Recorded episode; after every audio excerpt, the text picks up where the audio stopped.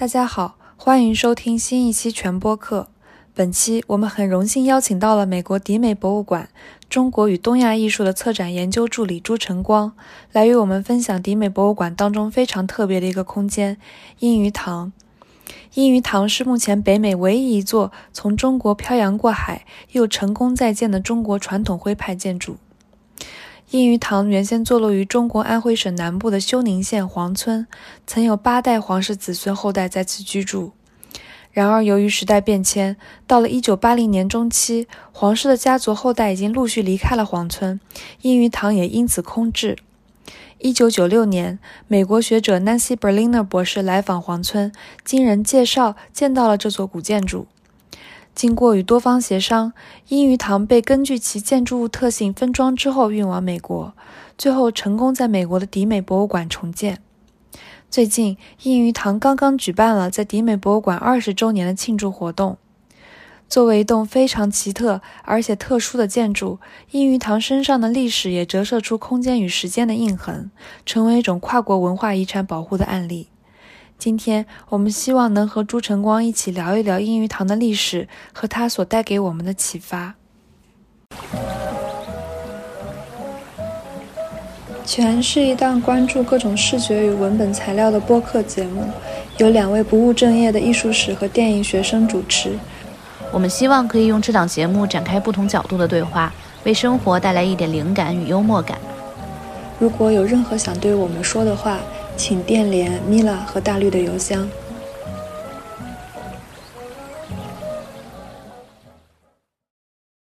呃，大家好，感谢全播客的邀请，能让我来做这一期节目，和大家聊迪美博物馆和音语堂的故事。陈光，要不要先从你比较专业的角度来给我们介绍一下迪美博物馆呢？呃，好的，呃，就像呃刚才米拉老师说到的，就是。呃，塞勒姆市在这个城市，在今天看起来就是一个嗯很安静低调的美国东北部的港口小城。可能除了在万圣节的时候，因为在十七世纪末的时候，在这个地方发生过一个叫塞勒姆女巫审判的事件，所以这里现在成为了一个和魔法、巫术、女巫还有这些相关的次文化很兴盛的地方。但是在十八世纪末、十九世纪初的这个时期，也就是一八零零年前后。这里是美国人均最富有的城市，也是美国第六大城市。然后这些财富中大部分其实都来源于塞勒姆本地的商人和船主进行的国际性的航海贸易，包括当和当时的清代中国做的生意。嗯，然后迪美博物馆其实是美国持续运营的年代最久的博物馆，它创立于一七九九年，也就是中国的清朝嘉庆四年。那年，清朝的太上皇乾隆病逝，美国这边前总统华盛顿病逝，大概就是这样一个时间点。然后，博物馆当时起源于一个当地这些商人和船主们组成的行业性组织，叫做东印度航海协会 （East India Marine Society）。主要它是用来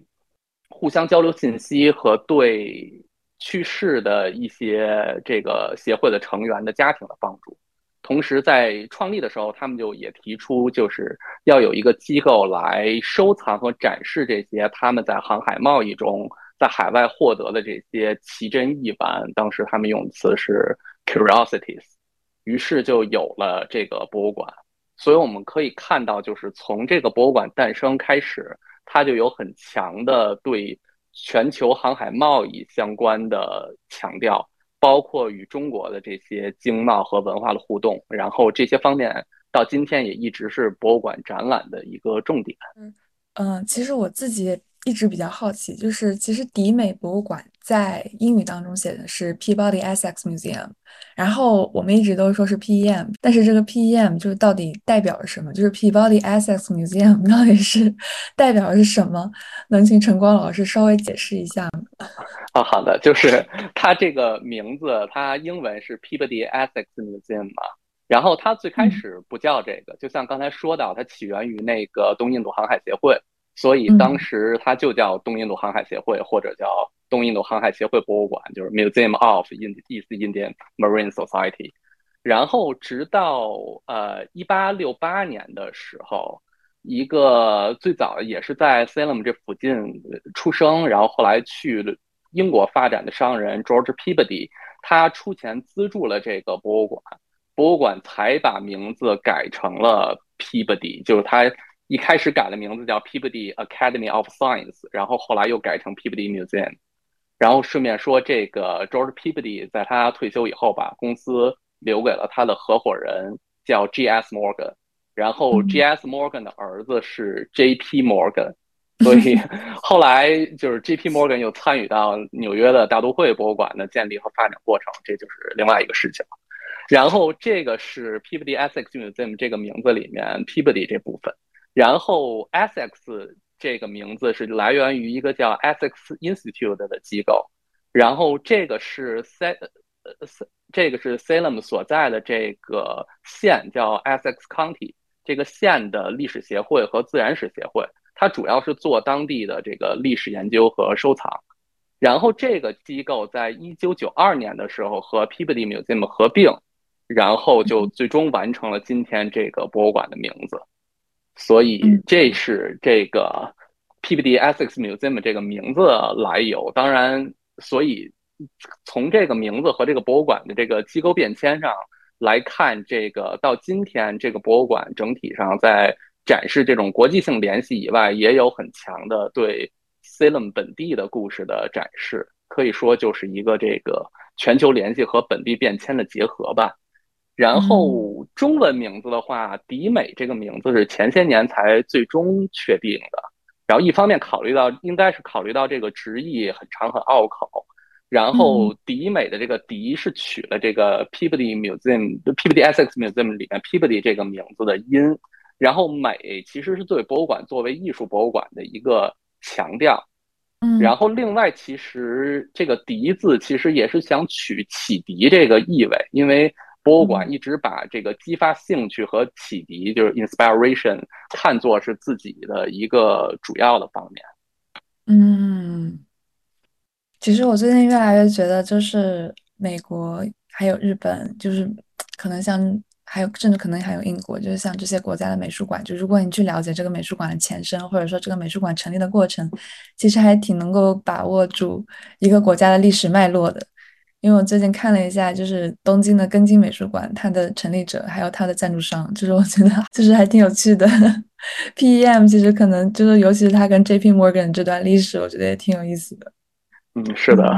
嗯，还有就是，嗯，其实我自己去，嗯 PEM 浏览的时候，就是我觉得这个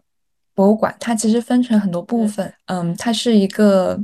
首先它是一个比较，我觉得比较大的博物馆，但同时它也有很多分区，就是我觉得在你们的，嗯，专业描述里面可能是分成不同的 wing，可以请陈伟老师稍微介绍一下，就是这个博物馆内部的结构吗？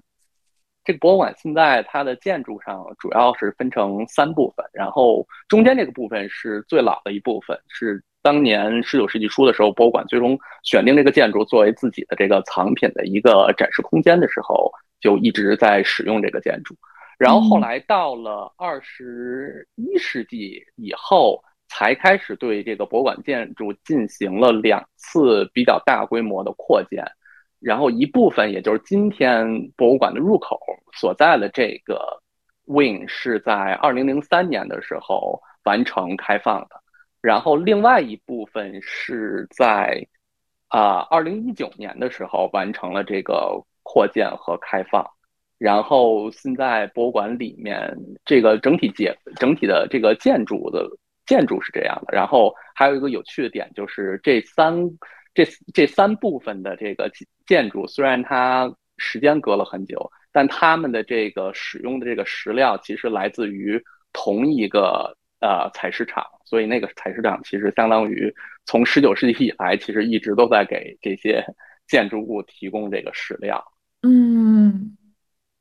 因为我知道有一些建筑师，他们可能对于这个。嗯，建筑的砖体或者说对它的石面材质会非常在意，所以可能就是从同一个采石场采石会帮助他们形成风格的统一。嗯，是这样的。然后因为就是二零一九年这个最新的这个 Wing 开放以后嘛，这个博物馆内部的这个空间也做了一些调整，比方说像现在的现在这个最新的这个 Wing 里面，就是就包括了这个啊艺术与设计展馆，然后亚洲外交艺术展馆，然后然后航海相关的一个展厅，还有这个南亚艺术的这个展厅，这样。嗯嗯嗯。就是关于迪美博物馆，我自己去的一个很强烈的感受就是，嗯，就是迪美博物馆它的宣传中心或者说它的嗯策展思路是围绕着不同文化间的通过航海而形成的交流。因为我觉得，比如说你去嗯大都会或者说波士顿美术馆，能够感觉到可能说它会根据比如说不同地区的艺术来进行分区。它它的分区可能是建立在地域的基础上，然后对于一个国家或者说对于一个文化的艺术脉络做一些梳理，就是根据他们现有的馆藏，然后再拿出一些他们觉得比较满意的馆藏来进行 highlight。但是像迪美博物馆的话，它的策展思路会更倾向于文化之间的交流，尤其是它有很多艺术品本身也是外销艺术。尤其是像中国瓷器的，有一些让我觉得，嗯，它并不是我们看到的那种经常看到的，就是传统中国瓷器，而是它的瓷器本身就是以外销的目的设计出来的，所以它跟我们一般看到的东西会有不小的区别。然后我看到的时候会觉得，第一，它确实好像 有他们说的这个关键词，就是 curiosity，它会满足购买这些东洋商品的。欧洲人的那种猎奇的心理，但同时他也给我展示了一种就是重新剪裁或者说重新去规制自己的艺术形式的这种创造力，反正是让我觉得观赏下来非常有趣吧。嗯嗯，是这样的，因为就是现在这个嗯，因为刚才也说到，就是博物馆其实从它一开始诞生的时候开始，它的这个收藏里面其实就包括了很多这种。贸易所得的这些，其实很能反映这种跨呃跨国经贸联系的这些藏品，然后包括像所谓的外销艺术，就是像日本、中国、印度以及以以及一些其他地区专门生产用于对海外销售的这些物品，所以这方面博物馆也是在这个。在这方面专门有这个亚洲外销艺术的策展人的这个位置，同时也有呃亚洲外销艺术的这个专门的展厅。然后在其他的一些地域性的展厅，比方说中国艺术、日本艺术这些方面，也会强调一些这种国际性的联系。好，那么感觉差不多可以嗯进入我们的今天真正的主题，就是英语堂，就是嗯。我感觉英语堂和嗯迪美博物馆主管的结构肯定是一个特别有意思的话题，但是就是还是要请陈伟老师先给我们介绍一下什么是英语堂，嗯，然后英语堂它是怎么来的，而且就是嗯为了方便一些从来没有去过迪美博物馆和英语堂的观众，我们发现就是在英语堂的官网，他们已经做出了一个三 D 实景。环游的一个路线，就是可以直接自己在网上就实景便利英语堂，就做的非常好。嗯，但是还是先请陈光老师来给我们介绍一下什么是英语堂。啊，好的，就是呃，英语堂这是一个清代建建造的民宅，在当年的清代呃安徽省徽州府休宁县黄村，当时明清徽州府是六个县，休宁县是其中之一。今天这一带是叫黄山市，然后休宁县现在还是黄山市下辖的一个县。这个房子大概建在啊十八世纪末，差不多是嘉庆初期的时候。也就是说，这个英语堂的建立其实和迪美博物馆诞生的时代是差不多的，都是这个十八世纪末这个时间点。这个房子是上下有两层，一共十六间卧室，楼上八间，楼下八间。然后楼上楼下各有一个厅堂，然后这个房子中间是一个天井，然后天井里面有两个鱼池，正门它在正门外面还有一个小院儿，然后在这个房子的一侧有它的厨房，还有一个瞭望用的望塔。这个房子是属于当地的一个黄姓家族，因为我们知道徽州这个地方在明清的时候，它因为这个徽商而著名，黄家人也是徽商，然后不同代人从事典当，还有一些其他的生意。这个阴鱼堂从建好以后，一直到一九八二年，在这里住了黄家的八代人，直到这个一九八二年，最后一位家族成员搬到上海去和孩子一起住。然后就说到这个米拉老师刚才问到这个阴鱼堂是怎么过来的。就是后来这位老人家，因为还是想叶落归根回来，但是家人们都说当地的这个生活条件、医疗、交通等等日常这些都不适合他一个人住在这里，因为房子本身也是老结构，取暖用电等等都非常有限，所以从一九八二年一直到一九九六年这十多年里，房子一直空着，直到九六年的时候，家人们回来聚在一起，就是商讨一下这个房子的处置。然后准备就是重新建一个新的房子，然后当时迪美博物馆的中国艺术策展人 Nancy Berliner 博士，他中文名叫白灵安，然后他现在在波士顿美术馆做这个中国艺术方面的主任策展人，然后他当时在黄村这里就做调查，然后找一些合作机会，然后经人介绍到了阴鱼堂，然后最后经过多方的协商，作为一个和中国政府的这个文化交流项目。阴鱼堂最后被全面的这个拆解，然后分批全部运到美国，然后再在迪美博物馆按原样进行了重建。嗯，其实我感觉就是，嗯，就是我感觉这个话题是没有办法绕过去的，就是关于古建保护的这个部分。嗯，可能很多听众会提出疑问，就是说说，哦，就是这个。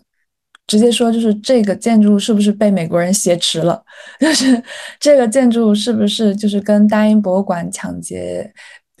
直接 Q 大英博物馆，是不是跟大英博物馆抢劫别的别人的文化遗产有没有相似性？就是我自己在思考这个问题的时候，我其实是觉得，我觉得如果说他在当时的那个社会环境下，他并没有。能够在本土得到特别好的保护，在这个时候，它被专家测量，然后被专家评估，然后重新进行一个复原和成功的修建。在这个情况下，它的功过，我觉得是要具体情况来具体分析的。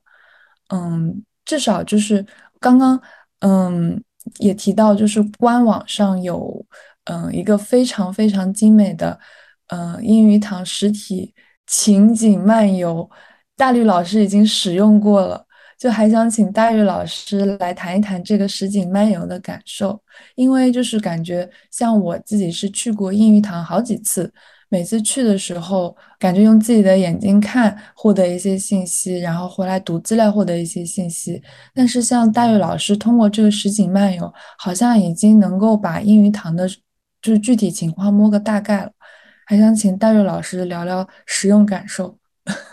嗯，就是因为我虽然在波士顿很久，但是没有机会去 Salem，然后去真的去看到英语堂，所以我就使用了那个 AI 的软件嘛。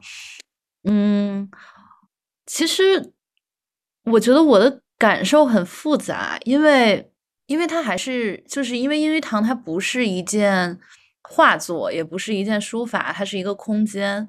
所以，当我用 AI 走进去，就是点进去的时候，其实不太能感受到那种空间感，其实是反而有一种错乱感吧。就是其实不会特别的去感受到这样一个中国的古建筑被搬到这边来的那种感受。然后，其实那个官网上的第一张照片让我觉得特别有意思，就是它是两个。嗯，我记得应该是两一个白人男孩和一个白人女孩从那个窗户再往下看的这样一个照片，反而是这个照片给了我那种一种跨越时间与空间的感受吧。至于，嗯，我觉得这个软件它可能做的比较好的地方是在于它真的把细节都做得很好，比如说，嗯，可能后边陈光老师也会聊到，就是音乐堂里面有一个放小孩的木桶。然后我通过点这个软件就可以看到那个木桶详细的样子，这些是可以做到的。但是我觉得其实这个建筑它本身的意义，可能真的需要就是来访者去进入到那个空间，才能更真实的感受到吧。嗯，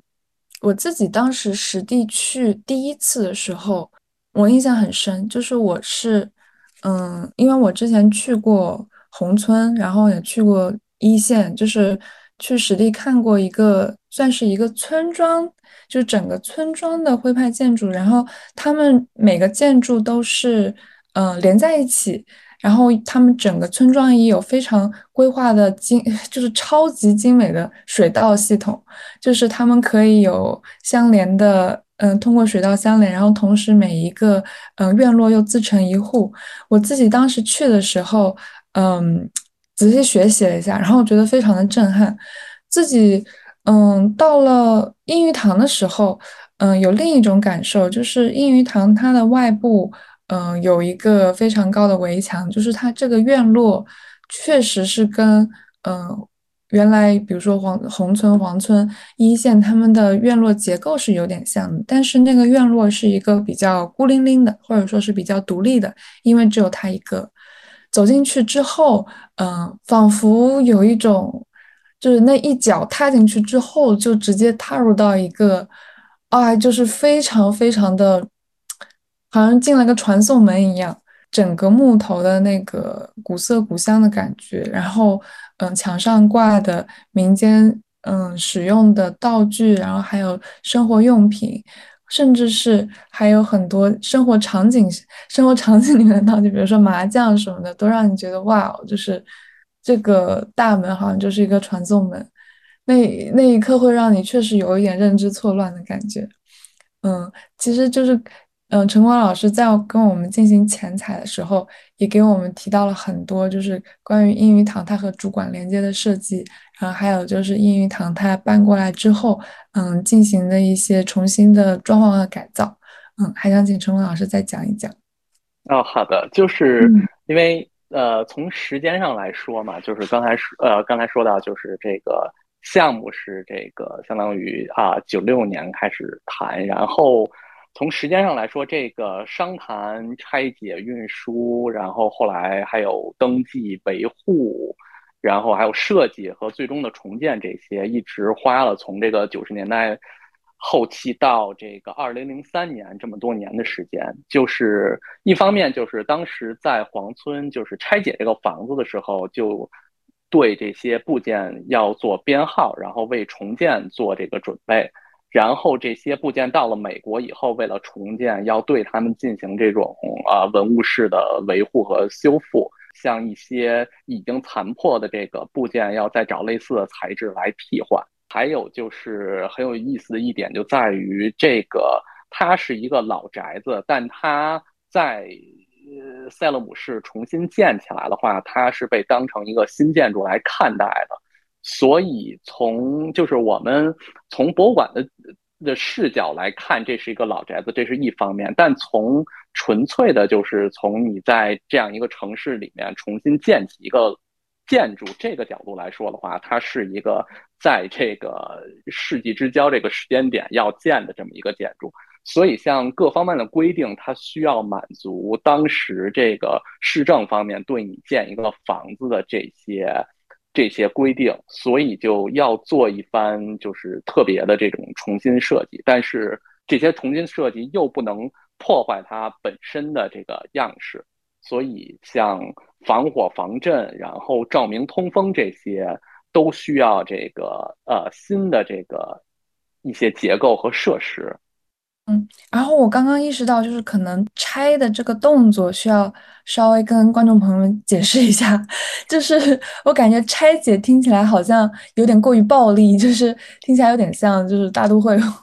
大都会或者是大英博物馆，他们在拆一些壁画的时候，他们会直接很暴力的把壁画割开。就是我觉得这个，嗯，在英语堂的这个案件里面，这个拆并不是像别的这些殖民美术馆所做的这么暴力切割的动作，就它的拆其实是一个，嗯。我觉得是一个完全符合这个建筑物本身结构的一个动作，因为就是作为徽派建筑，它们本身有榫卯结构，或者说它们本身的这个搭建结构就比较利于拆装。有点像乐高。嗯，就是据我自己了解，就其实被就是被就是拆解，就是被这个怎么说呢？就是它的 deconstruct 其实非常的，我觉得非常的 mechanical，就是像一个呃小玩具一样，就是像把这个建筑把它一块一块搭起来，又一块块解开的这个过程，在中国本土也好，或者是在嗯新加坡也好，都被重复完成过好几次。嗯，就是你还可以在就是呃一线或者是徽州以外的地区见到徽派建筑。就是这些徽派建筑都是从它原生的这个村庄当中被拆掉，然后被运过去，重新搭建起来的。嗯，因为我觉得这个动作可能要稍微跟听众朋友解释一下，如果我解释的不好，还请陈光老师补充。啊，没有没有没有，补充的非常好。嗯，那我看下一个可能就要讲一讲，就是。我自己特别感兴趣的就是它重装的这个过程里面看风水的这个步骤，我觉得很特别。啊啊，是的，就是就是这个这个也是一个，就是考虑到这个重建过来如何这个就是所谓的不破坏本身的这个样式，然后传递这样一个历史和文化的信息。因为就是这个房子在黄村的时候，它是啊，它是。和风水上讲的一般坐北朝南不同，它是这个坐南朝北的。但是它是因为考虑到了当地的实际情况，因为它这个房子坐南朝北，实际上照顾了这个房子在背后有山，而它本身又面对流经村里的河流这样一个地理关系，所以说也还是符合这个风水的。然后到了迪美博物馆重建以后，还是按照这个坐南朝北的。河北的这个朝向，这个也还也是像刚才说到，要相当于是恢复了，就是重也能在重建之后传递出这样一个本身这个房子具有的这样的一个历史文化信息。我自己听到的时候，其实还蛮震惊的，但是就是仔细一想，确实非常的合理。嗯，就是在完美还原的基础上，还需要考虑就是这个房子本身就怎么把它 situate 到这个空间环境里面。嗯，是这样的，因为刚才也说到，就是米老师也说到，这个自己去到这个这个博物馆参观以后，进到这个就是很现很呃很式样很现代的这样一个入口处的这个这这一部分，然后再走到英语堂这个经历，然后因为就是就是刚才说到，就这部分的这个这一个 win 其实也是二零零三年。啊，完成开放的，其实相当于在这个扩建的过程中，也是阴鱼堂在这个地方重建的同时，所以说，在这方面的话，当时这个扩建的部分的设计，其实还又考虑到了和阴鱼堂的重建这样的一个配合和协调，因为现在相当于是你在这个这个这个扩建这个部分的这个中间，它有一个一个大厅也。就有一些座位是给是给这个游客可以在这里休息和用旁边的一个那个餐厅的设施这这样的考虑，然后在这个大厅里面你是可以直接看到这个阴鱼堂的，包括这部分到二楼到三楼也有一些其他的呃窗口，你可以从更高的一个地方从其他视角来看这个阴鱼堂。嗯，就是我。我自己对应云堂其实心情是非常欣赏的，然后，但我也想问问，就是大宇老师作为还没有去过英语堂的朋友，嗯，可能跟我们的一些听众朋友一样，到现在会对英语堂有什么困惑吗？或者说有什么问题？其实我最好奇的一点是，原来居住在英语堂里的那些人，他们的生活和他们当时。嗯，就是这个房子的 legacy 吧。其实这个如果陈光老师可以讲的话，我也挺想听听的。就是他们，比如说他们的屋子都是怎么分布的，然后他们里边会有一些什么具体的设施，因为。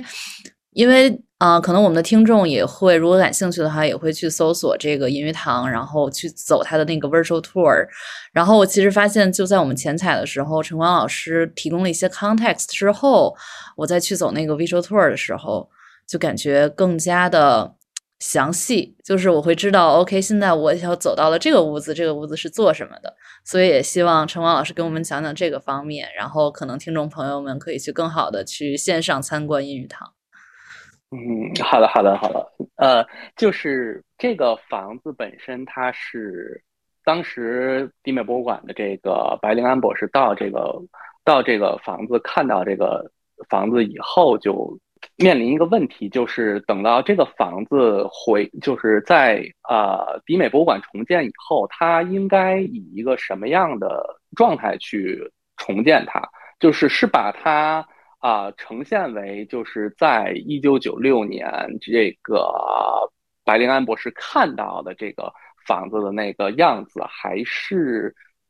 还是把它恢，因为也有其他的一些考虑，就是建议是，比方说，或者说选择可以把它恢复到这个房子最早建成的那个样子，就是清代的一个呃房子。然后最终的这个决定还是把它呃恢复成就是八九十年代时候看到的样子，就相当于这个房子本身现在在博物馆里面能看到的样子，其实也是包含了所有这这。这些从清代一直到八十年代的这些啊历史痕迹，然后刚才呃刚才大绿老师问到这个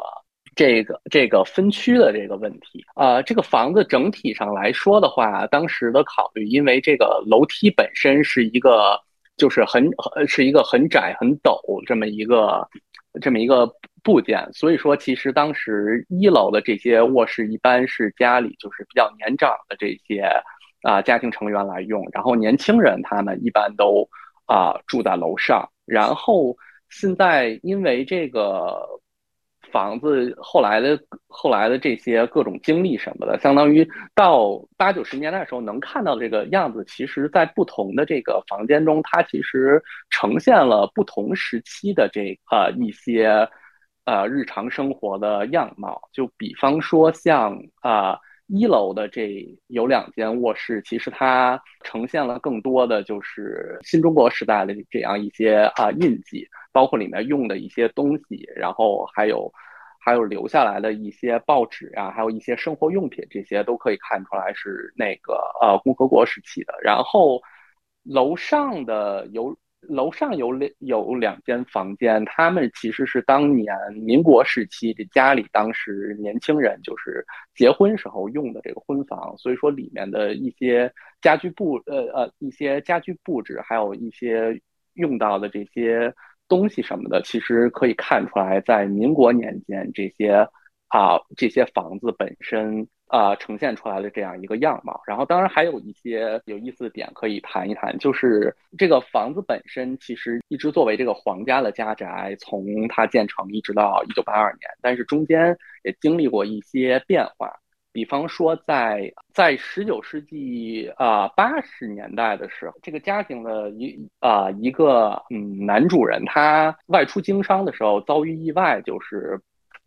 在这位男主人遇难了以后，他的呃遗孀相当于就是一下子就失去了这个她丈夫在外经商的这个收入来源，所以说当时她呃她在当时的社会条件条件下能够接触到的这个这个呃财富来源就非常有限，所以说她只能做一些就是帮邻里缝缝补补，还有就是出租一些家里的这些。啊，空闲的啊房间，然后直到啊一九零零年的时候，啊阴玉堂有四间卧室被卖给了就是黄姓家族的另外一支，就他们仍然是这个一个大家族里面，但只不过是另外一家人。所以说，在这之后，其实在这个现在，现在你走，现在你走进这个英语堂，可以在这个天井附近，在在正堂上看到一个桌子，然后在这个靠近在正堂相对的另外一边，就靠近入口处的地方，还可以看到另外一个桌子。这其实也体现了当时这个一九零零年以来，这个呃英语堂里面有两只这个黄姓黄姓家人生活的这个痕迹。然后像后来一些，就是后来到。啊，解放后的一些，解放后的时候，就是一些空下来的房间，其实也用用作一些其他的用途，就有一些外外面的呃外面的人住进来。就比方说，这些信息可以从这个墙上现在仍然留下了一些这种粉笔痕迹，看出来，就比方说有一有一个有一处这个粉笔痕迹写的是这个方干，就是方是草字头方，干是这这个树干的干，然后写了一个女十六，这个其实说的应该是当时就是从从一个叫方干的村子来的这么一批人，当时在这个当当当时住进了阴鱼堂，在这里住着。所以说，这些痕迹其实相当于反映了这个后来这段历史时期的一些事情。如果把这个房子还原成更早阴鱼堂刚建好那个时期时期的话，这些痕迹可能就不会被留下来了。所以说，也是最后选择把这个房子呈现成它八九十年代时候的样子以后。保留下来这这些历史历史信息，反映的这这么多多年来音玉堂经历的一些变迁和这个经历吧。嗯，就是我自己觉得很有意思的就是英语堂，它就是除了被皇家人使用之外，它其实还有被其他人，就是这个家族以外的别人使用过。嗯，包括我自己当时去参观的时候，上到二楼。会发现一面木头墙壁上写着“同志们肃静”，就是其实这个已经是共和国时期。就比如说到了二层，它这个空间被不同的人群来使用，这些人已经和皇家人没有紧密的联系了，就是这个空间已经被以重新的意义和用途。嗯，给外部的人来使用，就等于它的功能也被改变了。就是我当时看到那一行字，就是那一行粉笔字，说“同志们肃静”，我脑中就突然间蹦出一本书的标题，就是《空间的诗学》。但 是我觉得，就是它的这个空间当中，就流动的不同代际之间的，甚至是这个代际循环被打破之后的这个新的使用方式，都让我觉得特别的有意思。然后包括它现在已经完全被搬到迪美博物馆了，嗯 嗯，是的，嗯，那么我自己其实还想在这个地方，嗯，稍微 Q 一下，就是陈光老师肯定也会聊到，嗯，迪美博物馆它对于这个博物馆来说，或者说是对博物馆的来访者来说有什么样的意义？就是我自己先举一个自己的亲身经历。就是其实也是通过这一次经历认识了陈光老师，就是我们有一个有一个研究中国文学的教授，就是我觉得他的授课方式我也非常欣赏。呃，我们在讨论《红楼梦》，尤其是在讨论什么是大宅，什么是中国式的大观园的时候，就当然了，贾府是一个非常有钱的家族，但是对于美国同学来说，他们对于中国园林或者说是中国式的一个。嗯，家族的居住环境是完全没有任何理解的，就是他们缺乏这个 context，一旦缺乏了这个语境，想让他们再进入文本，其实是有更深的隔阂和障碍的。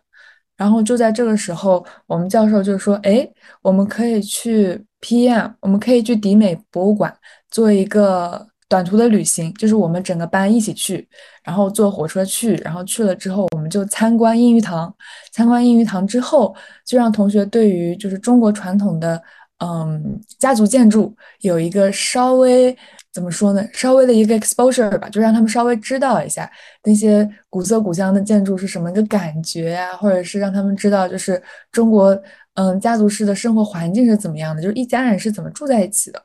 嗯，所以当时我们就直接，嗯，浩浩荡荡二十个人，直接从学校出发，然后到那个火车站集合，集合了之后上火车，然后气势汹汹的来到迪美博物馆，就由晨光老师来给我们讲解。嗯，当时晨光老师带着我们这么一帮哇啦哇啦的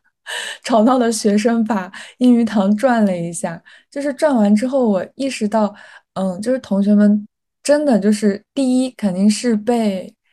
被一个新东西吸引的那种感觉，然后接着在探索的时候，又在不断的在这个建筑物里走，尤其是这个建筑物，它嗯其实是有一个围绕式的结构，它中间是天井嘛，然后从左就是在那个阶梯上从左往右走，然后上阶梯到二楼，它的整个游览的过程是嗯相当于是绕着这个中间的天井。走了好几圈，就是我觉得，嗯，那个过程特别的有意思，就我可能用的一些建筑学术语没有特别精确，但是大概是一个绕着中间走了好几圈那种感觉。其实这个游览的形式也比较比较利于大家去观察和吸收。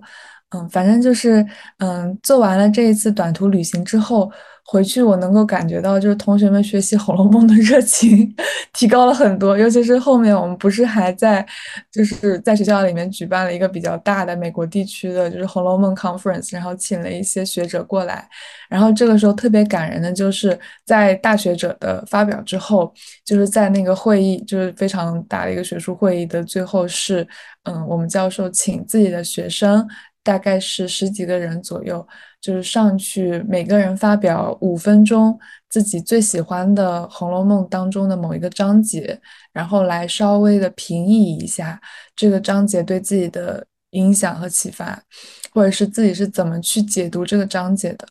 就是我觉得这样整个的学习经历，对于美国那些完全没有中国生活生活情景的。嗯，认知的这些同学是真的非常的有帮助。就是当他们在阅读或者是在学习的过程中，觉得非常，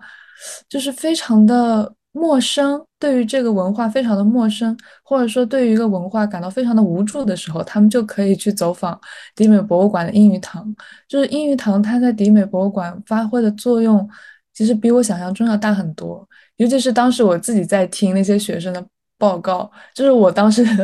非常非常的感动，说实话，就是我意识到就是这样的教学是有效的，而且就是学生也在确实的吸收，就是他们经历过的这些嗯实地走访，然后他们对于章节的思考，就说实话，当时我身边坐着，就比如说李外一或者是嗯作者艾琳，然后我觉得他们对于。嗯，学生的表现也非常的惊叹，就是就说明学生的表现真的是很好，然后好到让真的是研究了《红楼梦》几十年的学者都觉得非常 impressed。嗯。嗯，是的，因为当时就是，呃，叶叶教授跟我说，就是他要带学生来看英语堂的时候，我当时也觉得，就是这算是给我出了个难题，因为我们知道这个 英语堂这个房子，它的这个社会背景和它的和它的地域，还有这个家庭这些，都和这个。《红楼梦》里面的这个贾府，这个差别很大，所以说我好像在这个给学生们介绍到这个房子的时候，其实也会跟他们强调，就是说你要意识到这个家庭本身它的这些历史和它的社会地位等等，这和那个贾府贾宝玉他的情况是很不一样的。然后，但是后来就是叶教授说到，就跟我说到这个说起这个房子的时候，说到一个他带学生来看的这么一个考虑。他说到，其实就是这样一个家庭住宅，其实你在家庭生活中，你在家家族生活中的位置和你在这个家庭住宅中所占据的空间之间，其实是互相定义和影响的。就其实是你在。你你你住在哪一间房里，其实可以反映出你在这个家庭里面的地位。然后，其实也是，其实你在家庭里的地位也是，其实就是，嗯，就相当于是你在家，你在这个你在家里面所占据的空间，其实反映了你的地位。然后，你的地位其实也是这个空间设计的这么一个原因。所以说，这样一个。就是更笼统的这么一个看法，其实确实对，确实也对这个英语堂本身作为一个，因为作为一个这种来向不同的这种啊背景和国籍的这种参观者来了解这个中国建筑、中国文化的。所以可能就是从这个角度来看的话，可能这也是就是英语堂本身在这个博物馆里面作为这个啊中国建筑和中国文化的一啊一个代表物的这个意义吧，我觉得。嗯，因为这个，因为一方面其实这有两方面的内容需要平衡，一方面就是我们希望能够通过英语堂来呈现一些。啊，让一些就是像一些刚才啊米拉老师说到的，就是像这些读《红楼梦》的学生，他们可能之前没有很很强的这种对中国文化、历史、艺术的了解，然后让他们来来来把握一些这个中国文化和历史相关的内容。但另外一方面，也仍然要。你仍然需要强调的是，这其实英语堂本身是一个啊徽州府休宁县的房子，它其实代表了一个很明显和确定的这么一个地方文化和地方特色，所以这这这方面就不能通过就是简简单单把它说啊，这就是一个中国房子这方面就就这这这种很很笼统的说法来把它把这个。特色和意义给消解掉，所以说这也是就是博物馆日常在导览和一些活动中呃不断强调的一个平衡吧。嗯，我就是在想，就是如果是像 就比如说我，假如我是一个从来没有来过中国的美国学生，然后这个时候就是我想要去了解就是中国就是传统家庭结构或者说比较传统的家居模式，这个时候我觉得英语堂是一个。比较好的，比较好的一个 backup plan 吧，就是第一个选择肯定是去中国，直接直接杀进就是我要看的那个区域，比如说我要去苏州或者去北京，或者是去直接看园林，直接看故宫，这个当然是第一选择。但是就是在我没有这个选项的情况下，我可以去英语堂感受。嗯，就是我觉得英语堂跟贾府的那种。园林结构和造景结构肯定是完全不一样的。像陈伟老师说，英语堂它是一个非常具体的地域化特色的一个民居结构。但是就是在这种情况下，我觉得，嗯，不能否定这种，不能否定这种体验吧。嗯，我觉得还是一个，嗯，比较好的教学资源。对，其实我刚听你们说这些，包括。在晨光老师去描述音乐堂内部的场景的时候，其实我就突然想到了一个比喻，我就觉得，因为也是 Echo Mila 之前说的关于嗯博物馆去保存其他文化的遗产、文化遗产的这些问题，其实我会觉得音乐堂它像是，就是它其实是在时间的河流里一直流淌的，它是一直被冲刷了一一片河床。然后我感觉，其实他被搬来美国这件事情，并不是说，嗯，把这块这把这块河床破坏掉了，而是把它中间的一部分截取过来，然后放在美国这片土壤上，让其他的河流继续流淌。所以当时就是听你们讲这些，给了我这种感觉。嗯，我觉得这个比喻特别好，因为就是确实它是一个生长性的动作，它并不是一个非常孤立、非常孤独的，然后需要就是如果是像。我直接说大英博物馆哈，就是大英博物馆做的某些动作会让我觉得，比如说直接把一个佛的头砍掉，然后把佛头放在一个陈列柜里面让世人朝拜，就是我觉得这个动作它是一个直接，就好像是你已经完全篡改了某个肢体或者某个部件的意义的那种感觉，就是我我甚至觉得说，就是对于佛头的陈列，或者说对于。嗯，对于宗教物件的陈列方式，真的就是从他们就是从殖民活动之后就被改变了。就是在殖民活动之前，人和宗教物件的互动模式或者说日常模式是一个，就它就是一个生活的一部分。而且再说的具体一点，就比如说像佛像，它原先坐落在石窟里面，它的背后。和包括他的左右手是被石窟围绕和包围的，就是它其实是三面暗，然后一面朝光的这种感觉。但是在陈列室的环境里面，它其实是一个完全曝光于四面的真空之中的那种陈列环境，就是把佛搬过来，把佛头砍下来搬过来，这个动作已经完全改变了，就是。佛像的陈列陈列思路了，或者说他，我觉得他就是一个非常非常粗鲁的动作。嗯，关于阴鱼堂呢，就是我觉得这是一个完全不可以等同视之的事情。阴鱼堂它是一个更有机的，或者说是生长性的一个动作，就是他把阴鱼堂这个建筑一点点解开，就是非常小心翼翼的一点一点点把它解开，然后到这里之后。按照编号再重新把它拼起来，再让英语堂和这个美术馆的身体连接上，然后再构思要怎么把英语堂和美术馆主体嗯衔接的有机，最后再考虑英语堂和迪美博物馆的观众有怎么样的互动。就是我觉得它整个过程都是非常的 careful，非常的小心，然后同时也非常的有机的这么一个过程。不知道晨光老师自己是怎么感觉？嗯，对，我也非常就是呃赞同妙老师刚才说到了这个，就是把这个呃英语堂通过这种非常啊小心的这种啊小心细致和用心的方式，把它重新的啊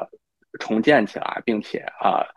并且呈现出来的这么一个呃这么一个考虑。这也是就是因为啊，一开始的时候，苗老师说到我刚刚参与的这个英语堂二十周年的这样一个活动，这其实是因为啊，二零零三年的时候英语堂重建完成，并且对公众开放，到今年二零二三年正好是英语堂在迪美博物馆的二十周年，所以说在七月份的时候，为因为这个二十周年，博物馆专门呃举专门举办了这。个举办了这个纪念庆典来作为这个特别活动，然后在七月十四日和十五日的时候举行了这个活动。然后在这里先呃简单的说一下这个活动。然后我们当时是从中国请来了五位客人，有来自啊上海的三位皇家后人，有黄觉女士和她的母亲李文英女士和儿子黄承满先生。就是黄女士，其实在十九年前曾经和父亲一起来过地美博物馆看英语堂，然后这次是和母亲和儿子一起来，然后同时我们还邀请到了这么多年来一直在黄山市本地为英语堂项目出力的张建平老师和夫人郭思珍老师，然后在美国这边则是邀请到了这个呃整个。项目相关的很多方方面面的这些参与者，然后很他们很多人其实也是时隔多年就再一次就是见到彼此。然后第一天的时候，七月十四日的时候，博物馆是邀请到这些相关人员来博物馆参加仪式和宴会。然后第二天七月十五日是一系列对全体公众开放的活动。然后这这些活动其实啊。考虑到了需要这个各有侧重，然后照顾到不同的年龄段和兴趣，还有博物馆的空间。就比方说，一方面有更更注重啊学术性和信息量的这样的讲座和对谈，然后另外一方面也有在这个博物馆大厅里面的更侧侧重于视听表演方面的京剧、越剧表演，还有这个啊古筝表演。然后同时特然后在英语堂这个本身有一些啊。和这种日博物馆日常里面，在英语堂里面进行的这种导览活动不同的，就是更偏向于这个英语堂建筑方面这样一些主题导览。然后同时还有一些更啊侧重于家庭和亲子方面的一些，在因为博物馆里面有一个这种手工手工活动工作室这么一个场所，然后在这里面一般在这种活动里面会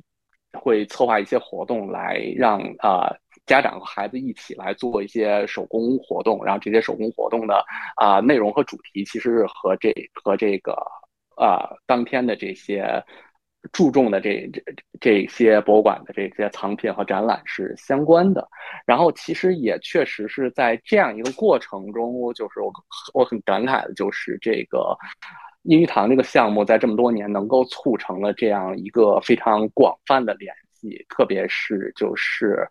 包括很广泛的这种来自参观者的反响，因为英语堂到现在其实它，它在迪美博物馆的这样一个这样一个继续的生命，它面对的其实是来自不同背景、不同国籍的这些这些参观者。英语堂这个建筑，包括这个博物馆项目，能在这么多年来就是产生这么多这个啊。联系和影响也是我觉得非常啊不容易和感慨的一点。嗯，